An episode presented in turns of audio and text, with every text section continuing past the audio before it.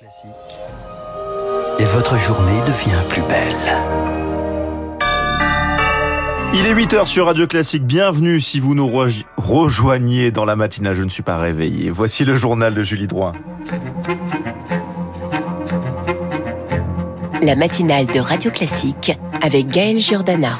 Et les titres, la mort annoncée du chef de la puissante euh, milice Wagner, Yevgeny Prigogine, a été tué dans le crash d'un avion privé en Russie. Accident ou conséquence de son coup d'État avorté contre Vladimir Poutine On en parle dès le début de ce journal. Emmanuel Macron détaille les grandes lignes de son projet pour le reste du quinquennat. Immigration, éducation, recivilisation, selon ses termes. La rentrée politique est lancée. Et puis la France suffoque après plusieurs jours de canicule, de fortes chaleurs viennent perturber les vendanges. Radio Classique. Julie Drouin, le patron donc du groupe Wagner, Yevgeny Prigogine, est mort hier après le crash de son avion. Celui que l'on surnommait le cuisinier de Vladimir Poutine, son homme de main avant de devenir son adversaire après sa rébellion avortée fin juin en Russie. Qualifié de traître par Vladimir Poutine, Evgeny Prigogine s'était réfugié en Afrique. Et malgré ce nouveau statut de paria, le chef des mercenaires Wagner semblait effectuer des allers-retours réguliers vers la Russie. Pour les autorités ukrainiennes, cet événement est un signal envoyé par Vladimir Poutine aux élites russes.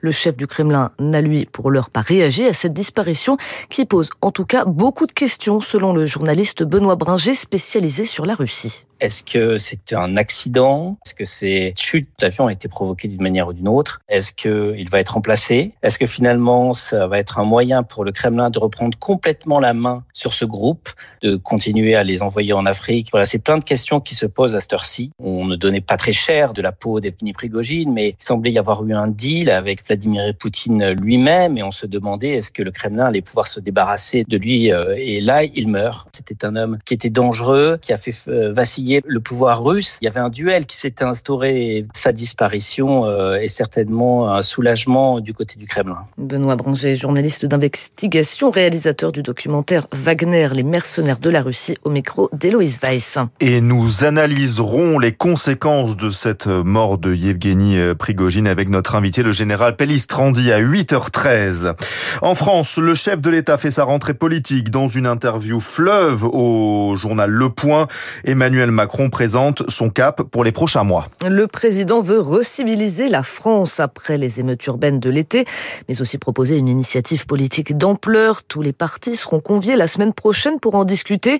Parmi les gros dossiers à venir, la loi immigration qui sera portée par Gérald Darmanin, le ministre de l'Intérieur, avec l'objectif de réduire significativement l'immigration en France.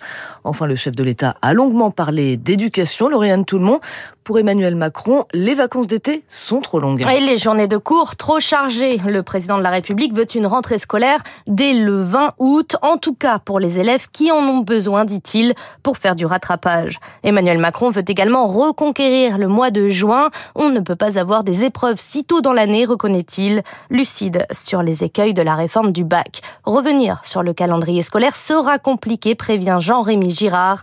C'est le président national du SNALC. Ce sera peut-être déjà bien de reconquérir avril et mai. Cette reconquête du mois de juin, elle est assez utopique en lycée. Il y a les examens dans les établissements, il y a les euh, nécessités aussi de tenir les conseils de classe à certains moments pour pouvoir gérer les inscriptions, les éventuels redoublements, tout un tas de problématiques. La réforme du bac a mis en place un grand oral au mois de juin qui euh, demande beaucoup de professeurs hein, pour faire passer cette épreuve orale. Le président de la République veut aussi revenir sur les programmes d'histoire et d'instruction civique, avec notamment chaque semaine une lecture suivie d'un débat sur un grand texte fondamental sur nos valeurs. Merci beaucoup, Lauriane, tout le monde. Emmanuel Macron au point, Elisabeth Borne chez nos confrères de France Bleu. Alors que le pic de la canicule est attendu pour aujourd'hui, la première ministre veut accélérer l'isolation des bâtiments car les passoires énergétiques de l'hiver se transforment désormais en bouilloire l'été. La chef du gouvernement promet plus de moyens et il en faudra, selon Loïc Quentin, président de la Fédération nationale de l'immobilier. Les investissements sont encore loin du compte. Le parc français euh, comprend des logements qui sont classés A et B, qui n'ont pas à faire l'objet de travaux importants. Par contre, il y a urgence à rénover la grande partie du parc F et G. Ce sont déjà 6 millions de logements concernés, 35 000 euros par logement. On arrive à peu près sensiblement à 200 milliards nécessaires pour rénover tous ces appartements F et G. La dotation budgétaire de l'État, notamment annuelle, c'est 4 milliards. Autant dire qu'on aura du mal à atteindre la décarbonation totale du parc français fixée par la loi résilience en 2050. Propos recueillis par Lucie Depressoir. 17 départements restent en vigilance rouge pour cette canicule qui devrait atteindre euh, son pic ce jeudi. Plus de 40 degrés attendus au sud, 30 degrés au moins au nord. Ces fortes chaleurs font monter la température dans les bâtiments, elles impactent les organismes, on l'a entendu tout au long de cette matinale. Eh bien, les conséquences se font aussi sentir sur les vignes. Avec le réchauffement climatique, les vendanges commencent déjà chaque année un peu plus tôt. Alors Zoé Pallier, cette canicule tardive devrait impacter la qualité et la quantité du vin.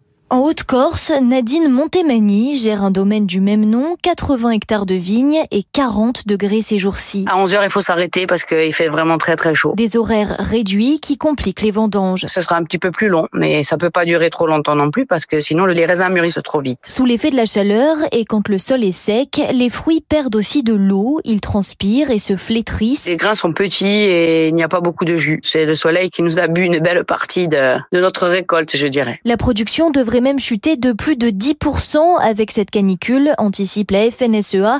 La chaleur affecte aussi la qualité des récoltes, ajoute Didier Cousinet, porte-parole du collectif des viticulteurs de Gironde. La nuit, il fait quand même encore 25 degrés. Dès le matin à 6h, même à 7h, vous ne ramassez pas une vendange fraîche. Donc si vous commencez à rentrer des raisins au-dessus de 20 degrés, il faut les descendre très très bas. Donc il y a des appareils pour ça, mais c'est des frais de refroidissement de la vendange, des frais électriques, et ça n'enchaîne pas les viticulteurs. À Bordeaux, la récolte des cépages blancs devait commencer aujourd'hui, ce sera finalement demain.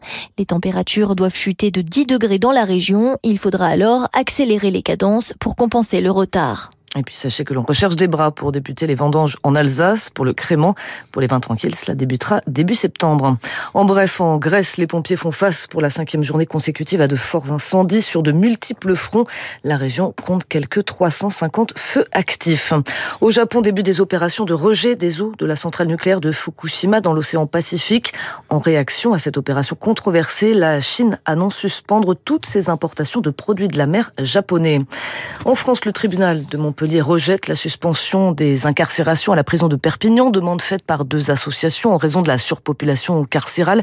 Le juge a toutefois reconnu le caractère indigne des conditions de détention et ordonné au ministère de la Justice de se saisir du problème. Les universités d'été en politique, Europe Écologie Les Verts veut se donner un nouveau souffle. Fini l'acronyme EELV, place à une nouvelle marque, les écologistes. Un changement de nom pour fédérer, assure la secrétaire nationale du parti avec une ambition, passer de 11 000 à 1 million d'adhérents d'ici 2027. Une ambition peu réaliste, nom Daniel Boy, politologue, spécialiste de l'écologie politique. L'idée des Verts, c'est de prendre ces termes de les écologistes pour montrer qu'il n'y a qu'une écologie et que l'écologie de droite, l'écologie du centre, ça veut rien dire. Est-ce que ça va faire gonfler le nombre d'adhérents? Personnellement, j'ai du mal à y croire. C'est très bien que ceux qui sont le plus sensibles à ces thèmes du réchauffement climatique, de l'écologie, c'est plutôt les plus jeunes. Et les plus jeunes sont pas facilement attirés par le mode partisan. Parce qu'au fond, ils préfèrent plus des organisations très souples comme les associations du style Extinction Rebellion ou Stop Oil. On n'a pas à payer une cotisation, on clique et puis ensuite on a des actions euh, directes. Donc, le changement de nom, je ne crois pas que ce soit quelque chose d'absolument crucial. Daniel Boy, politologue au CEVIPOF, propos recueillis par Lucie Dupressoir. Merci beaucoup Julie Drouin pour ce journal euh, très complet. Restez avec nous sur Radio Classique dans un instant, l'édito politique du Figaro, puis notre invité dans les stars de l'info, le Jérôme